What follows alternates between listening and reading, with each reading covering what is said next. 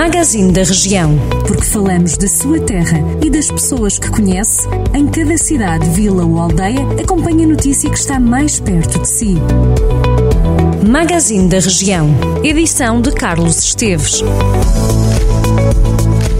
Começamos hoje por Armamar. Um homem de 65 anos morreu numa pedreira na sequência de um acidente de trabalho. A vítima estava a conduzir uma máquina e acabou por cair de uma altura de cerca de 5 metros. Ficou parcialmente debaixo da máquina. Quando os bombeiros chegaram ao local, ainda fizeram manobras de reanimação, mas o óbito acabaria por ser declarado no local.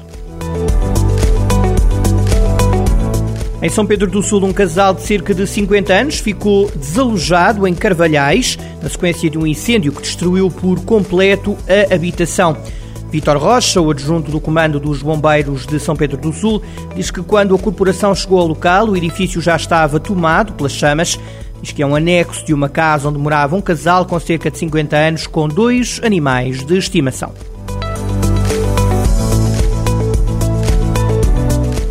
Cerca de 140 famílias do Conselho de Castro Daire estão a ser apoiadas pelo projeto Oficina Cabra Doiro, dinamizado pela Santa Casa da Misericórdia Local, através da equipa de rendimento social de inserção. A iniciativa propõe a realização de atividades comunitárias, nomeadamente artísticas, com vista à integração social dos participantes que têm vindo a crescer nos últimos tempos e incluem pessoas que recebem o rendimento social de inserção, mas não só.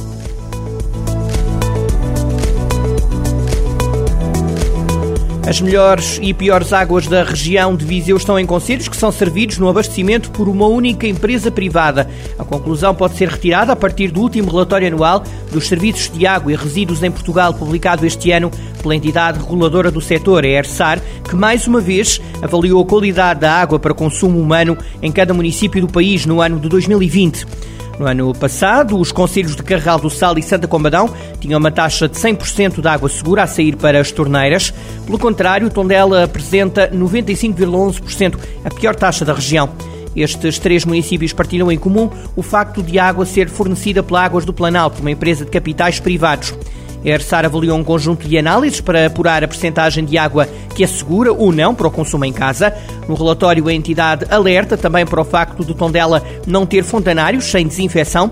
Além das águas do Planalto, foi também premiada este ano a Câmara de São João da Pesqueira.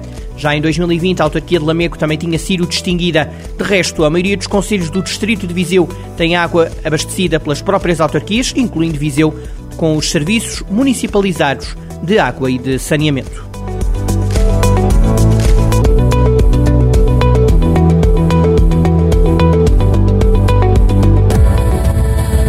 Jornal do Centro, a rádio que liga a região.